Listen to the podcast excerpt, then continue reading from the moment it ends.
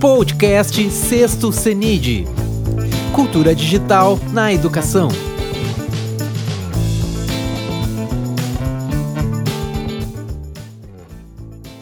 Olá! Agora você vai assistir a palestra Ensino Remoto 15 anos em 15 dias? Quem vai proferi-la é o professor Dr. Alexandro Gomes, que é o coordenador da Comissão Especial de Informática na Educação da Sociedade Brasileira de Computação. Professor Alex, muito obrigado por ter aceitado o nosso convite e agora a fala é sua. Muito obrigado.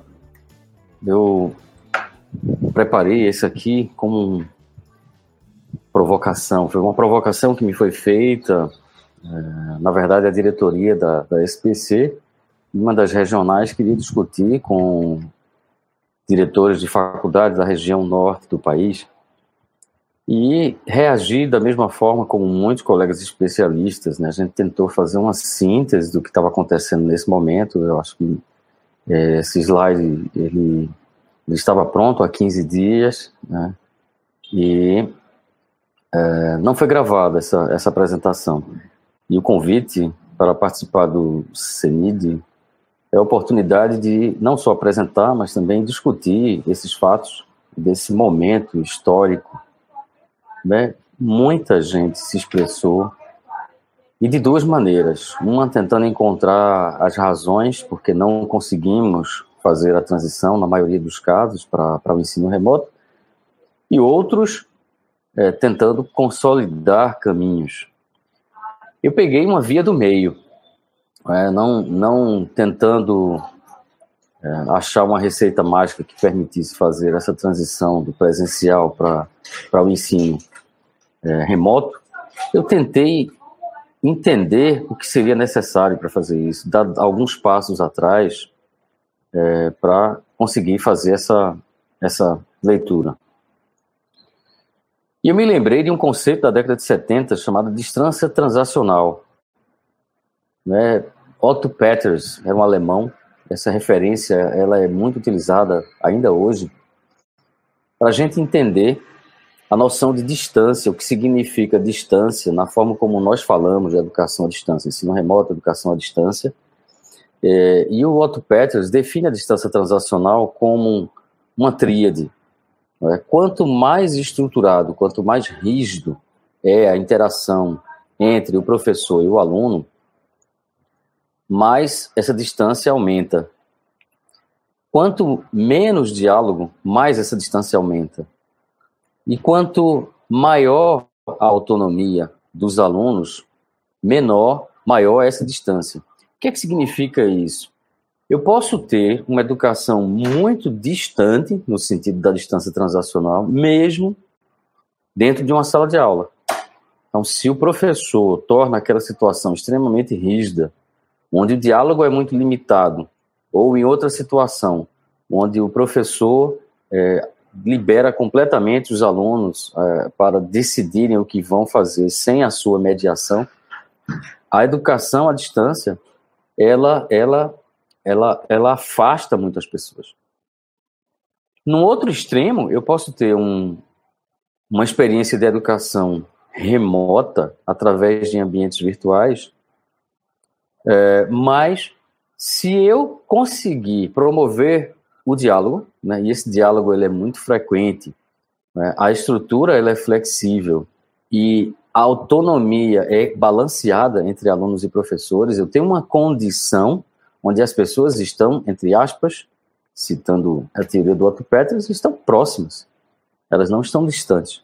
Então, essa confusão na palavra distância Provavelmente é uma das razões para, historicamente, nos últimos, nos últimos três ou quatro decênios, nas últimas três ou quatro décadas, nós não discutimos é, o uso de tecnologia no ensino de uma forma coerente, eventualmente. Né? Então, é importante, nesse momento de crise, trazer à luz alguns conceitos que, mais uma vez, é, nos ajudam a entender o que de fato significa o fenômeno, um fenômeno de boa qualidade, né, seja ele dentro de uma sala de aula ou numa educação à distância. Né. Uma outra teoria, um outro referencial teórico que é importante trazer para esse debate é, é a noção de didática. Né? Muitas vezes no debate nacional e internacional, no, no debate internacional, principalmente nos países anglofônicos, a, a, não existe uma intensa dicotomia né, entre o que significa a didática de uma sala de aula e a didática da educação à distância. Né? Alguns indícios disso são teorias que já evoluem o conceito de didática de Comênios de quatro séculos, três séculos atrás. E na didática tradicional, você encontra sempre a figura do professor, o conteúdo e o aluno. Você tem alguém mais experiente de uma comunidade que vai formar a geração seguinte. Né? Por mais que se evolua a tecnologia,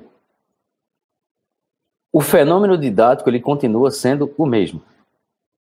Aqui eu tenho uma, um esquema proposto em 2004 por um colega da Universidade do Canadá, e você vê os polos aparecendo, professor, conteúdo e tema. E o que acontece quando você insere tecnologia é que as relações, os elos, eles se multiplicam, mas eles não alteram a estrutura básica da relação didática que acontece nos fenômenos educacionais. É o que aparece aqui, num, nesse outro diagrama do mesmo autor, né, onde você vê na vertical o aluno, o conhecimento e o professor. É a mesma didática, só que você tem interações síncronas, assíncronas, é, você tem um pouco mais de delegação, por exemplo, o estudante, né, ele tem um, aqui na parte superior direita, o aluno estudando sozinho, é, interações assíncronas com o professor do lado esquerdo, você tem recursos educacionais, onde o professor tem uma interação mais variada e o aluno também tem uma interação mais variada, mas, em suma, a didática continua a mesma. Ou seja, não existe, de fato, uma linha que divida o ensino presencial do ensino remoto. Né? Aonde está essa divisão? Não sei. Ela pode estar em muitos lugares, ela pode estar na etimologia dessa palavra. Né? Quem decidiu chamar a educação mediada por tecnologia de educação à distância, talvez tenha tido, é, tenha começado né, esse mal entendido.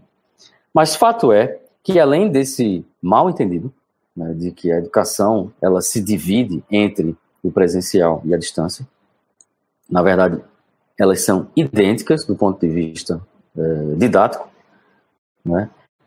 Acontece que nós fazemos a educação em sala de aula, a educação não mediada por tecnologia ou mediada por artefatos dentro de uma sala de aula ou em ambientes virtuais, em um país que foi o, o resultado de um processo colonial muito peculiar.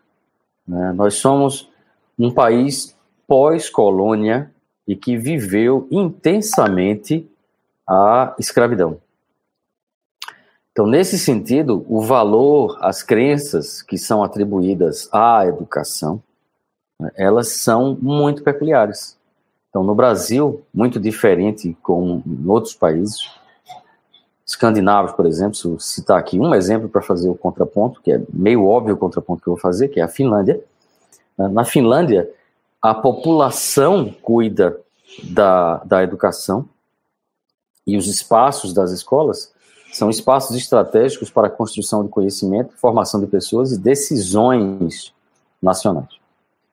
A educação no país ex-colônia, eu trouxe uma frase de um dos seis ministros que nós tivemos, seis ministros da educação que nós tivemos nos últimos cinco anos, e essa frase do professor Janine, ele resume o valor e as crenças por trás do que fazemos em educação pública no Brasil.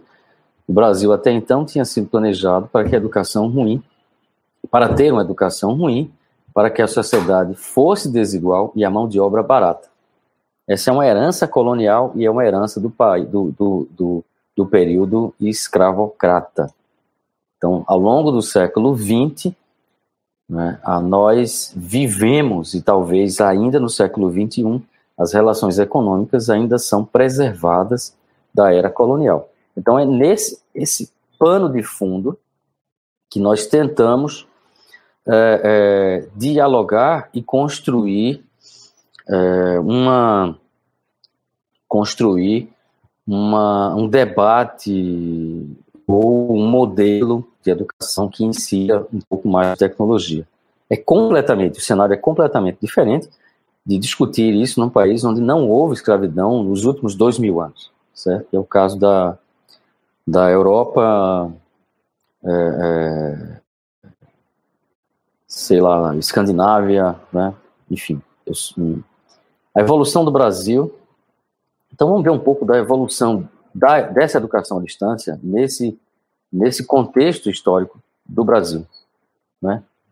Com todos os esforços né, que foram feitos, a educação à distância, a Universidade Aberta do Brasil, é, a gente remonta aí a uns quase 20 anos de esforços coordenados de um consórcio que envolve universidades públicas, prefeituras né, e governo federal, uh, nós ainda somos, uh, esse é um dado relativamente antigo, 2013, né, nós ainda somos um dos países que menos tem contingente de adultos recebendo educação superior. Esse dado ainda permanece atual. Nós somos no máximo 8% da população que tem curso superior. É? A grande contribuição da educação à distância seria em é, tornar mais acessível o acesso ao ensino superior ensino terciário, a um contingente maior da população. Essa velocidade, ela continua aumentando, né, e, mas ainda somos hoje apenas 1 milhão e 800 mil pessoas.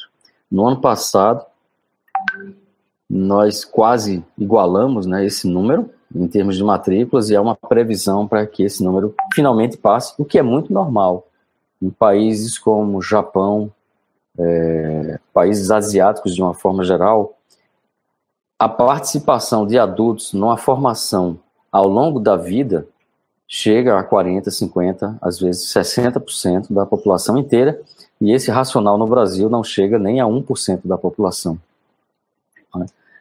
É, de se utilizar de tecnologias de ensino remoto para desenvolver competências de uma forma contínua na população. Dados mais recentes da Associação Brasileira de Educação à Distância, que emite relatórios de forma regular há vários anos, é o Censo da Educação à Distância do Brasil, a gente percebe que a taxa de evasão, ela continuamente diminui, mas ela ainda é muito alta, tanto no ensino superior quanto na, na educação à distância.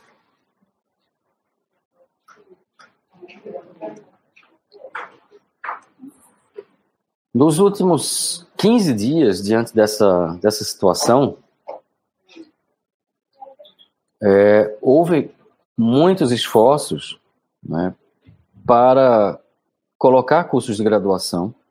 Houve uma demanda para que as universidades federais é, permanecessem ativas. Secretários estaduais criaram planos de contingência. Organizações da sociedade civil rapidamente reagiram e construíram recomendações para orientar secretários municipais. Então, os últimos, os primeiros 15 dias da crise, né, esse 15 aqui é para fazer uma, uma analogia ou uma semelhança à evolução dos últimos 15 anos da educação com tecnologia no país. E o que a gente observa, eu trouxe aqui um. Eu não pude fazer muitas observações fora de casa, mas esse, esse vídeo eu observei na minha residência.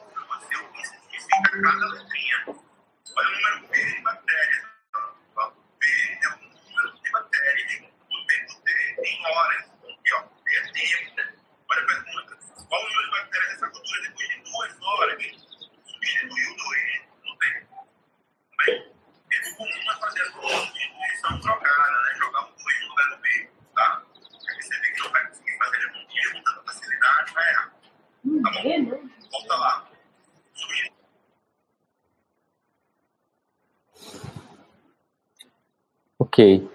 É, se eu pegar o referencial teórico do Otto Peters, eu vou é, perceber que há uma quase delegação total para o extremo do aluno.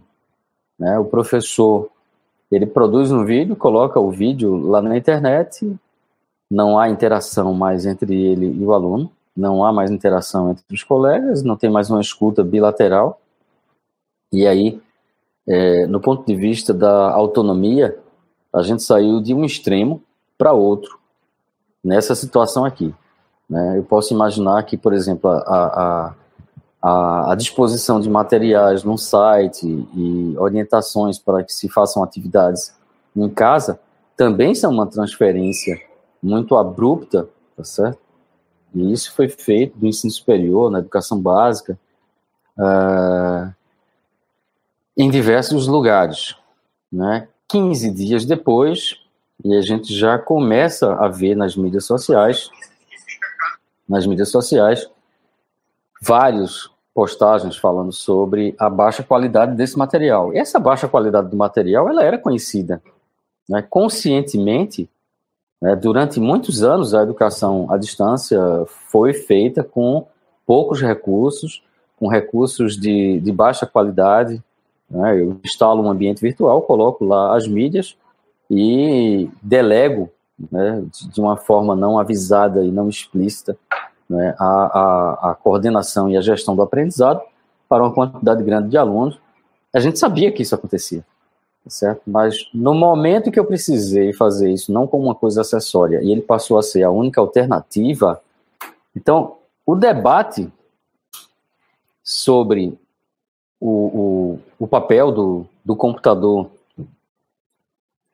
no ensino ele veio de repente, nos últimos 30 anos de debate, veio de repente. Então, explodiram né, é, notícias Brasil afora de que as tentativas foram iniciadas, em alguns países as, a, as soluções foram boas, né, na Coreia do Sul, né, você tem aqui um, uma, uma reação interessante, você tem é, na própria China, né, eles estavam preparados para, para fazer a o isolamento na França. Né, notícias mostravam que na França o, o isolamento e o ensino remoto funcionaram relativamente bem, mas em outros lugares os fatores estruturais e culturais que eram feitos de forma relativamente improvisada em alguns lugares, eles provocaram muita disruptura, muita, muita, uh, muitos contratempos. Né? Eu coloquei aqui um que se aproxima da realidade brasileira, inclusive da, da, do que se vem debatendo, que se vai debater na, no CENID, que é a questão da divisão digital. A divisão digital era uma noção que se utilizava no final da década de 90, no começo dos anos 2000. No Brasil, essa divisão digital, se eu considerar o acesso ao celular, ela deixa de existir. Há uns 10 anos, a população escolheu como plataforma de acesso o computador, então, a ideia de criar os laboratórios de informática em prefeituras e em escolas, é, ela foi mal sucedida, né? Acumulam-se é, relatórios pelo Brasil mostrando que o laboratório de informática nas escolas são subutilizados, ou, em outro extremo, eles são espaços onde o aprendizado se faz da forma mais natural possível. Né? E aí volta também a discussão, que talvez seja uma das, das é, causas da, entre aspas, resistência da inclusão de tecnologia no ensino, que é o medo de perder o emprego, né? Então, esse artigo muito bom do The Guardian, um jornal inglês, o computador pode substituir a sala de aula. Se eu tivesse guardado uma revista dos anos 80 da Secretaria Estadual de São Paulo, a pergunta era exatamente a mesma. Existia um, tinha um computador na, na calçada e uma fila de desempregados atrás dele. Então, há 40 anos que os profissionais de educação têm medo da, da, da, da tecnologia, mas talvez seja uma das profissões, ou a última das profissões a desaparecer com a robotização e automação dos processos. Então, toda essa discussão, é, todas essas esses fatores e essas evidências vieram à tona né, nos últimos anos, e o, o discurso de que as máquinas vão substituir, ou seja, elas tiveram a chance agora de substituir os seres humanos, né, porque elas passaram a ser a única alternativa para se praticar a educação, nem quando elas tiveram a chance elas foram capazes de atingir. Só um minutinho, eu vou pedir licença, né, aí tem mais. Obrigado, Fabiano.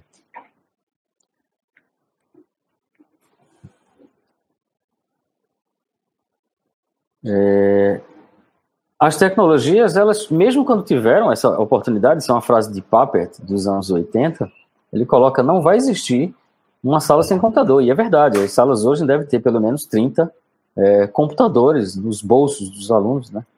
mas não necessariamente, eles conseguiram, de fato, modificar a estrutura da educação como deveriam ter, como nós deveríamos tê-los colocado né, é, de forma integrada nos sistemas educacionais, porque se assim o fizéssemos, como alguns países conseguiram fazer, como é o caso da Coreia do Sul, a França é, e, a, e a China, em algumas localidades que conseguiram permanecer ativos, os computadores eles não passaram a ser um elemento acessório é, ou fechado numa sala ou uma coisa complementar. Eu diria que uma visão de inclusão digital, uma visão que era muito comum nos anos 90, por que, que eu tenho que aprender a usar o computador? Para usar o computador. Né? Isso tinha no, nos discursos de inclusão digital, uma variação disso, eu preciso usar o computador para trabalhar com o computador em alguma profissão. E agora a gente está entendendo que a gente precisa de tecnologia para fazer o próprio processo educacional ser viável.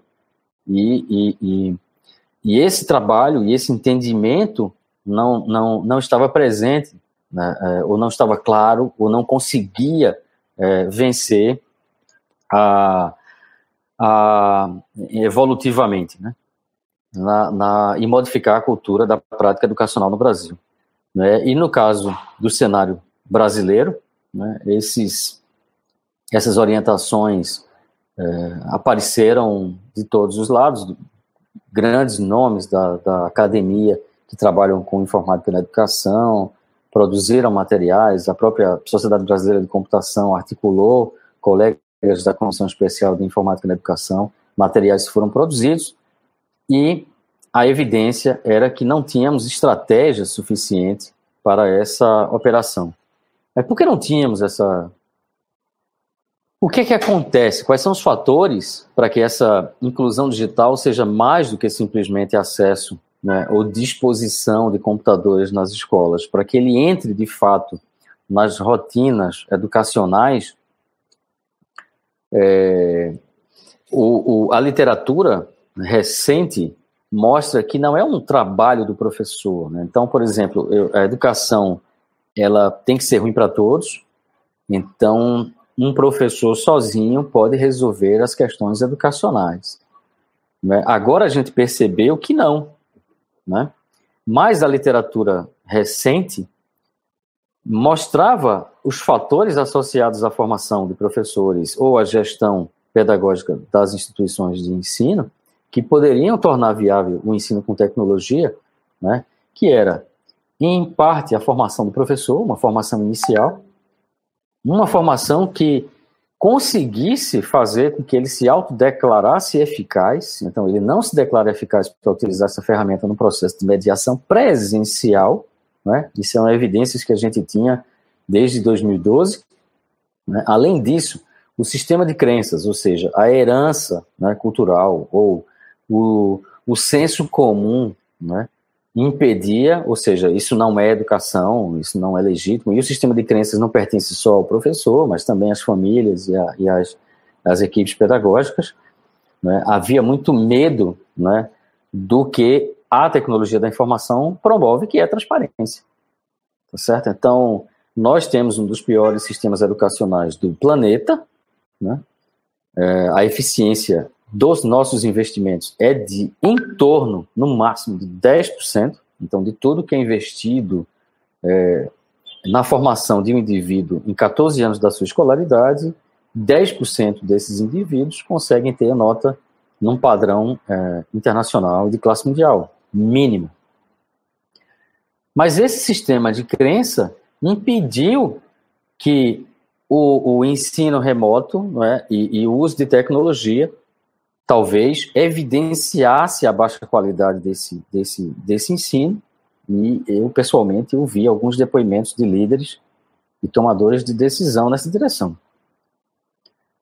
É, não se tem evidências, né, uma compreensão muito baixa, uma falta de conhecimento de como aplicar isso de forma explícita. Né? Você tem um discurso dizendo ah, a internet é possível, é possível, é possível, mas o debate nunca desce para a construção de cenários de aprendizagem híbridos. Né? Você continua tendo um, uma discussão que a educação híbrida é mais interessante, assim como na década de 70 e de 80, o construtivismo era mais interessante, e aí haviam tentativas isoladas e não, não progrediu, assim como as tecnologias não entraram, o construtivismo também é, teve, tem é, as metodologias ativas, na década de 70 e 80 a gente chamava de abordagens construtivistas, elas continuam tendo uma resistência muito grande para modificar os rituais mais normais da, uh, dos processos educacionais, né, seja educação básica ou ensino superior.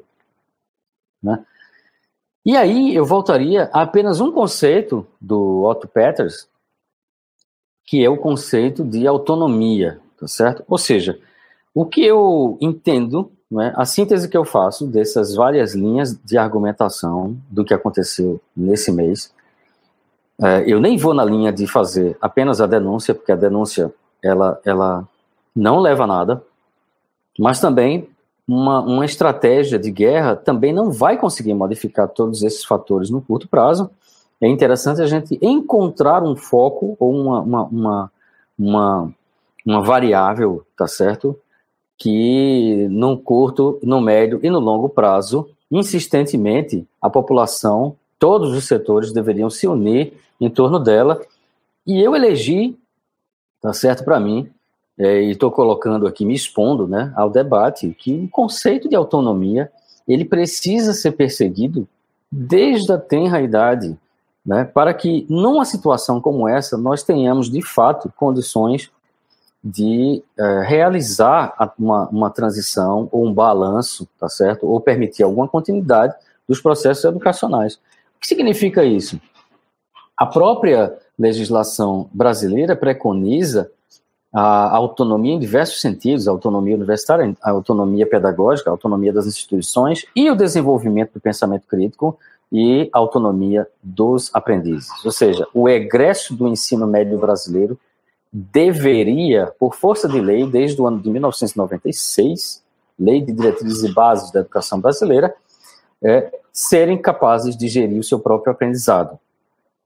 Né? Então, Imagine uma evolução constante dessa competência e ao final do ensino médio você tem pessoas que entram no ensino superior, no ensino vocacional técnico, ou vão para o mercado de alguma maneira, ou podem apenas é, usufruir de cursos abertos ou cursos de curta duração para exercer as suas profissões, as mais variadas ou as mais disponíveis, enfim, mas eles são capazes de continuar aprendendo, eles conseguem definir os seus objetivos de aprendizagem, observar a sua apropriação desse conteúdo, refletir, é, refletir sobre o seu próprio aprendizado e continuar esse processo autonomamente.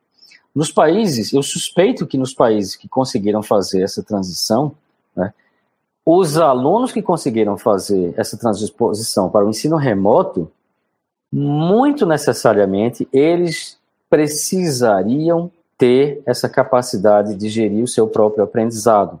Talvez mais importante do que ah, o suprimento de, de, de, infraestrutura, que foi um dos argumentos que foi utilizado aqui no Brasil. Eu não tenho garantia de que todo mundo tenha acesso à, à, à internet e a computadores, então não vamos fazer nada, né?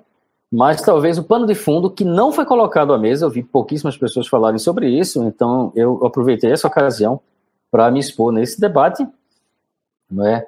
É, a autonomia é um, uma competência e um ativo nacional né, que todos nós deveríamos perseguir para é, desenvolver na nossa população. Então, ela é mais importante do que as tecnologias. Então, o debate não é inclusão digital.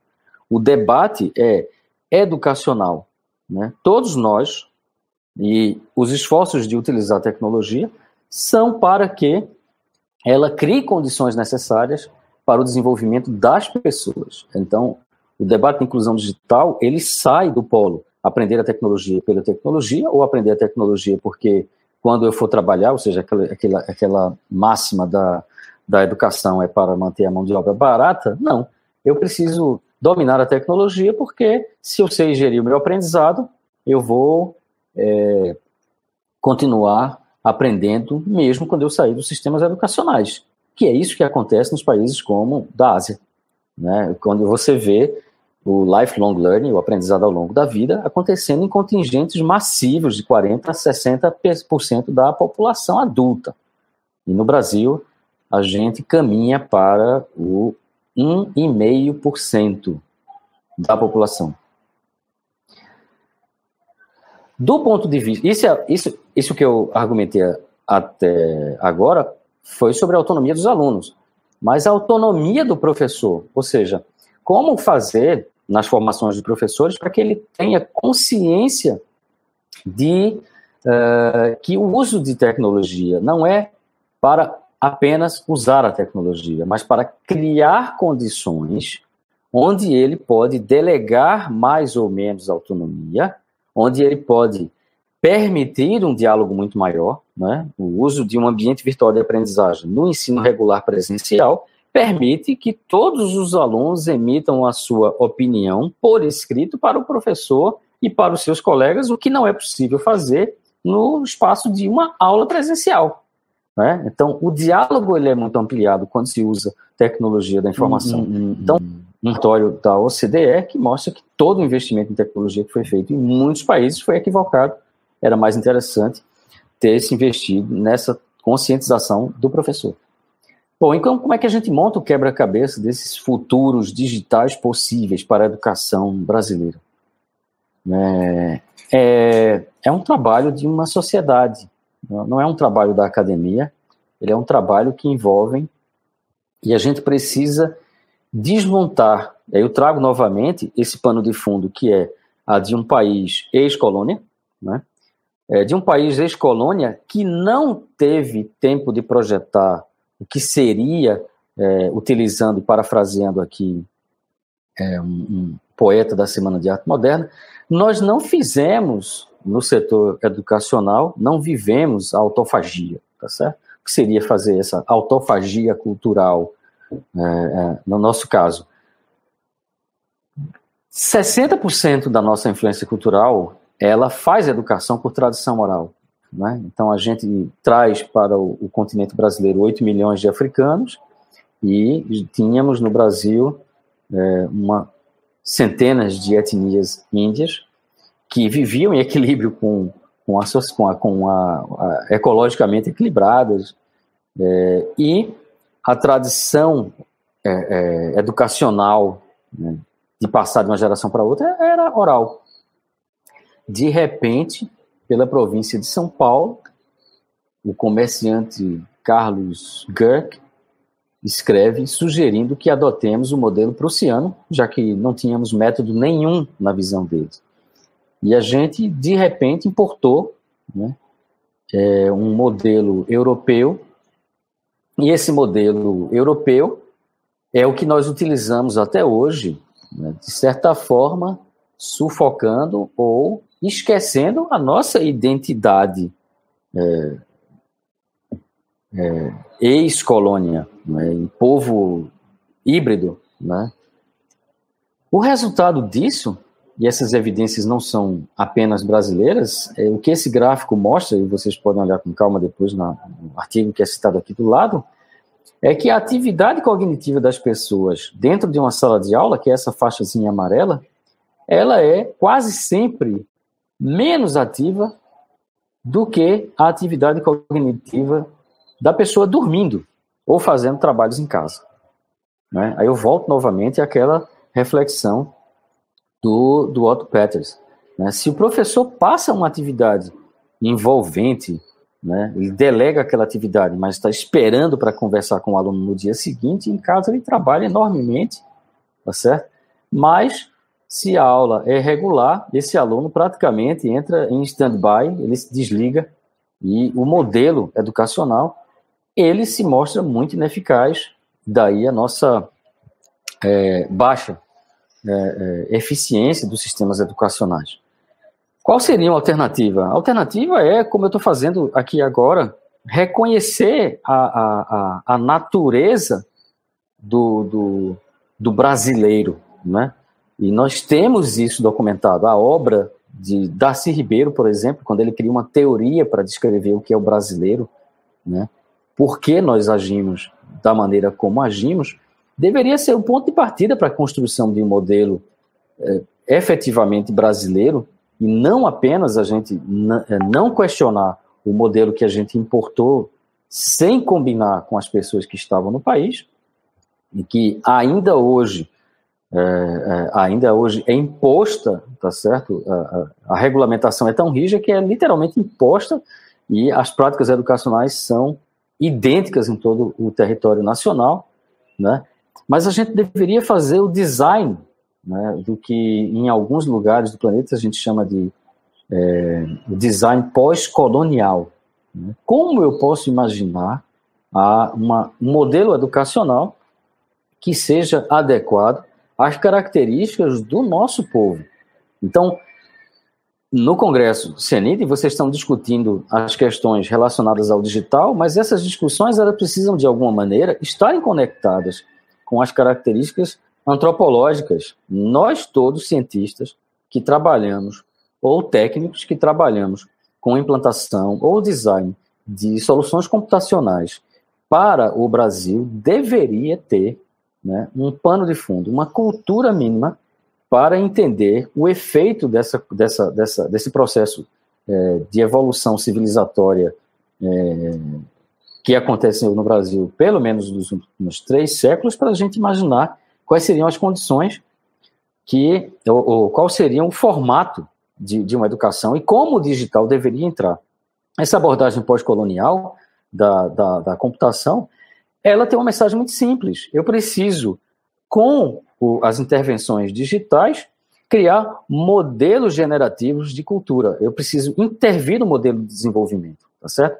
Então é ir na contramão. Os projetos de inclusão digital que a gente vai discutir durante o CENIRE deveriam ir na contramão daquilo que foi a educação é, brasileira, como denuncia, como é, é, analisa o nosso ex-ministro Janine, que era eu preciso manter a educação tal e qual para que a mão de obra continue barata. Então, o que significa quebrar com essa, com essa relação, ou com essa causa e efeito, ou com essa é, consequência da educação brasileira? Então, todos os esforços são não para reforçar o modelo atual, mas para, de alguma maneira, aumentar a, a, a, a forma natural como professores e alunos podem é, fazer a, a, a, sua, a sua educação mais eficiente, tá certo?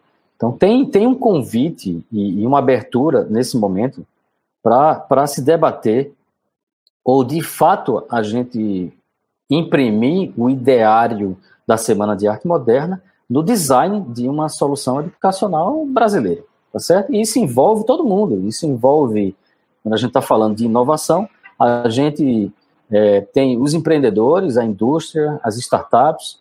Né? Eu vi recentemente que 70% das edtechs, né, mundo afora, eu vi um estudo recente, 70% abriram a, os seus produtos de forma gratuita é, para é, tornar viável né, a, a, o ensino remoto, né?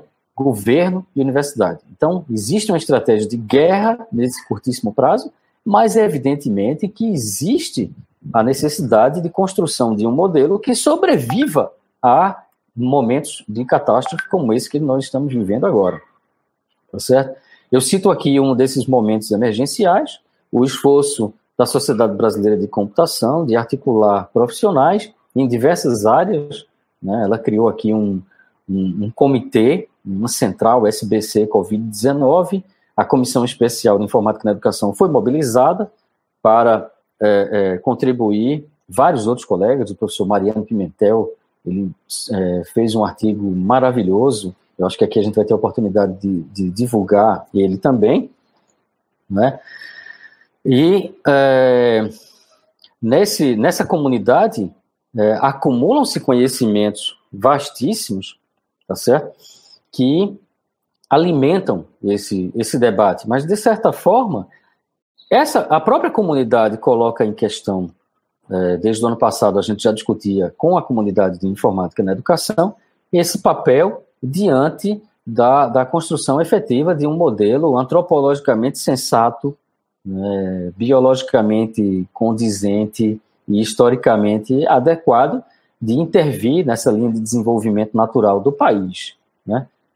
É, aqui são algumas tentativas, né, uma estratégia, eu não, não vou passar o, o vídeo, mas aqui é um, um, um exemplo dessa intervenção é, nos anos de 2000, no começo dos anos 2000, 2005, 2010, existia uma preponderância né, e ainda há uma um, um, utilização muito intensa de uma tecnologia australiana na educação à distância, certo? que é o Moodle.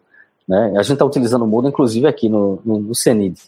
E existem muitos softwares produzidos no Brasil, ambientes virtuais de aprendizagem, vou citar um deles aqui, é, que são projetados para as condições brasileiras, por exemplo, as condições brasileiras de baixa velocidade de internet nas escolas. Né? O Moodle ele, ele, exige uma navegação muito intensa, uma memorização, uma, um treinamento do, do, dos professores, literalmente, para usar o ambiente virtual. E no Brasil existem muitos exemplos de, de, de produtos que esse, no caso aqui, o Amadeus, ele é distribuído pelo Ministério do Planejamento, o design dele foi pensado para que a internet, ele funciona com a internet muito lenta e não há navegação. Na época a tecnologia era JavaScript, né? E aí você não, não saía de uma página para outra, mas a, a, as janelas iam abrindo na mesma tela e, e isso simplificava é, é, ou mitigava a, a, carência de formação inicial do, dos professores em usar a tecnologia. Tá certo? Então, para que exista a propagação de soluções projetadas no Brasil para as condições brasileiras, por exemplo, de internet e de formação do professor neste momento, né, é importante um alinhamento com diversos atores. Você precisa ter prestadores de serviço que façam a implantação disso Brasil afora, vocês têm que ter governos que demandem essa solução e academia que construa soluções considerando esses fatores culturais e estruturais. Tá certo? Não vou passar aqui a Tá? Uma das características dessa versão mais atual do Amadeus é exatamente pensando nessa, nesse desenvolvimento do conceito de, de autonomia ao longo da educação básica, são painéis de monitoramento e de regulação da aprendizagem, onde aqui do lado esquerdo você tem a definição de objetivos e metas, e aqui do lado direito você tem visualizações que mostram se eu atingi ou não a meta no tempo adequado. Né? Isso para uh, a forma como vai se tratar a BNCC, tá certo? Por, por habilidades e competências, ou ensino superior por habilidades e competências, é uma interface, um artefato digital que permite é, é, fazer uma mediação muito precisa e do desenvolvimento dessa habilidade metacognitiva de regulação do aprendizado. E aqui tem alguns, algumas outras interfaces que mostram o, o feedback né, dado ao aluno quando ele não cumpre né, essas, essas metas estabelecidas por ele mesmo. Tá certo? Uma outra forma de a área de computação contribuir né, de forma consistente com transformações no, no, setor educacional é através da, da sua essência, que é a, a, área de análise de dados educacionais, ou Learning Analytics. Né? Nessa área, você tem acesso a, a rastros da experiência educacional. Imagine o, o, o, imagine que nós tivéssemos entendido há 15 anos atrás que o ensino presencial não é apartado do ensino à distância e tivéssemos incorporado ambientes virtuais na prática educacional presencial. Então, esse, essa prática, ela deixa evidências eh, da, da manipulação de conteúdos, da interação entre os atores de uma escola, e esses padrões de comportamento podem se tornar gráficos ou visualizações que aumentam a capacidade do professor de perceber os alunos que estão se afastando. Esse gráfico aqui da direita, com essa bolinha vermelha, é exatamente o contingente de alunos que se afastam de um padrão normal de, de, de interação é, no grupo de alunos, e aí o professor pode fazer uma mediação mais adequada. Então, é um exemplo muito pontual onde a tecnologia é, da informação ela foi utilizada para fazer um, um elo né, no processo de mediação do professor e o aluno, onde você captura evidências do comportamento do aluno que são imperceptíveis para o professor, coloca ele de uma forma evidente numa visualização e aproxima né, os professores dos alunos. Então, a tecnologia é utilizada para aproximar e não para promover um distanciamento. Né? Outros exemplos aqui, é, redes sociais educativas que foram projetadas também é, é, é pensando nessa forma ritualística, né? O brasileiro ele é muito afeito a trocas, né? As redes sociais elas sempre foram é, uma predileção no, no, no do, dos brasileiros. O Orkut, talvez vocês não, não, não, ninguém aqui, só eu utilizei o Orkut. Quando fechou, 70% da população do Orkut era de brasileiros. O Facebook, quando atingiu um milhão um bilhão de usuários, acho que 40% ou 50% eram brasileiros. Então a gente não questiona, né? Então esse projeto aqui é um design brasileiro, né?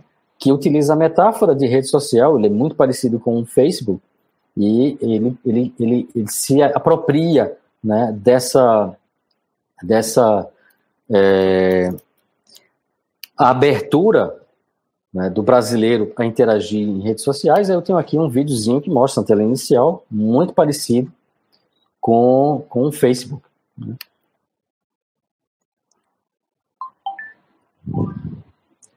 O sistema S adota na educação de adultos.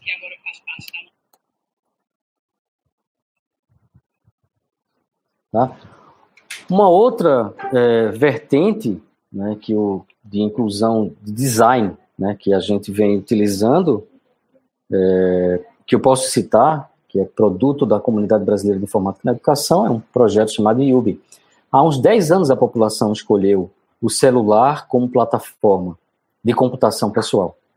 Mas no Brasil nós não encontramos ainda né, em profusão, tá certo? Uma, uma oferta sistemática de educação formal, né, através do celular, né?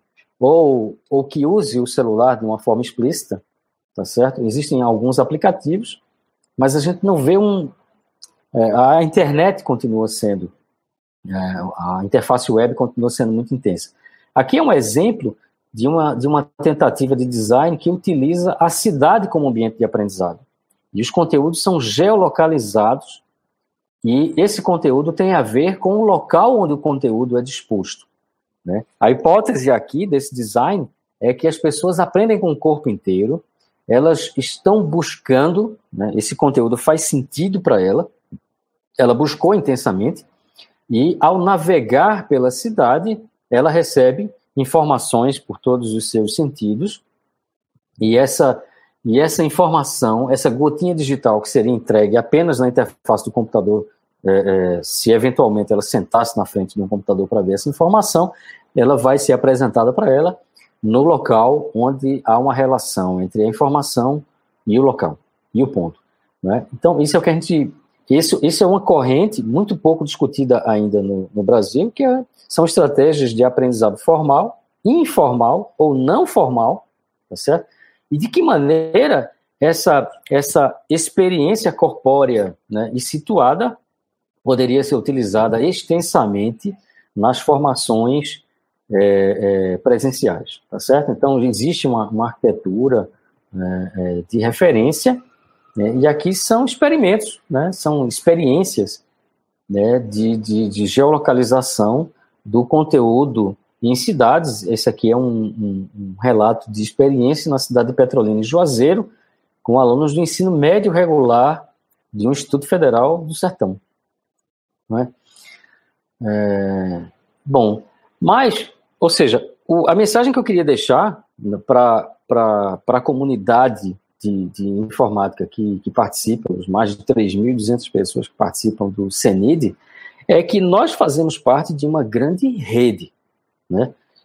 Nenhum de nós tem a solução completa, mas cada um de nós precisa ter uma visão holística do problema. Né? O problema não começou hoje. Né? o porquê da educação brasileira, a, a essência da educação brasileira, as características da educação brasileira, elas não aconteceram depois que o último governador ou o último prefeito sentou na cadeira que nós compramos para ele sentar. Elas são históricas, elas são antigas, e esses fatores precisam ser levados em consideração.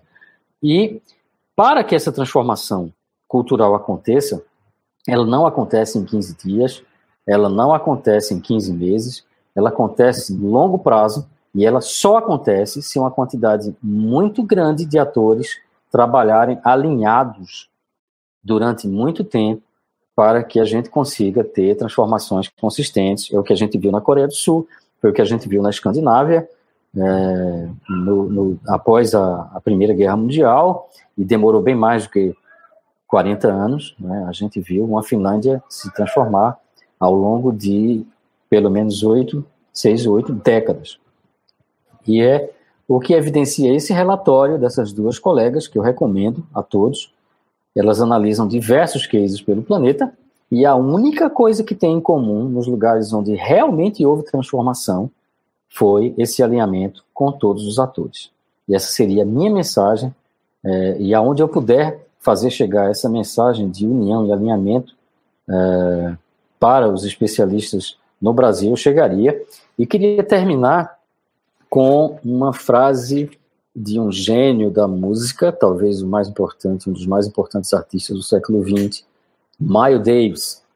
Esse é um documentário recente e, e, e para provocar, de fato provocar, né, em todos da comunidade, de diversas comunidades, para que a gente continue criando, tem que se comprometer com a mudança não com o projeto que está na sua mão.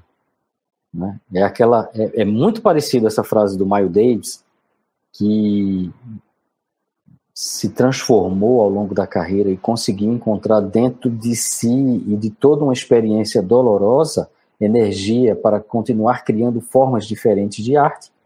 Ele não estava comprometido com a música dele, mas com a evolução da música.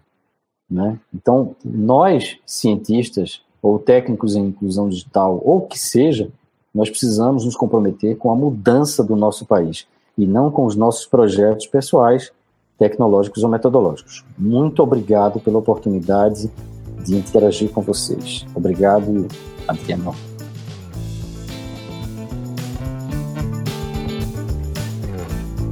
Este podcast foi produzido pela equipe organizadora do CENID, em parceria com a Rádio Conexão um projeto de ensino do IFRS Campo Sertão. Composição de trilha sonora e edição de áudio, Felipe Batistella Álvares.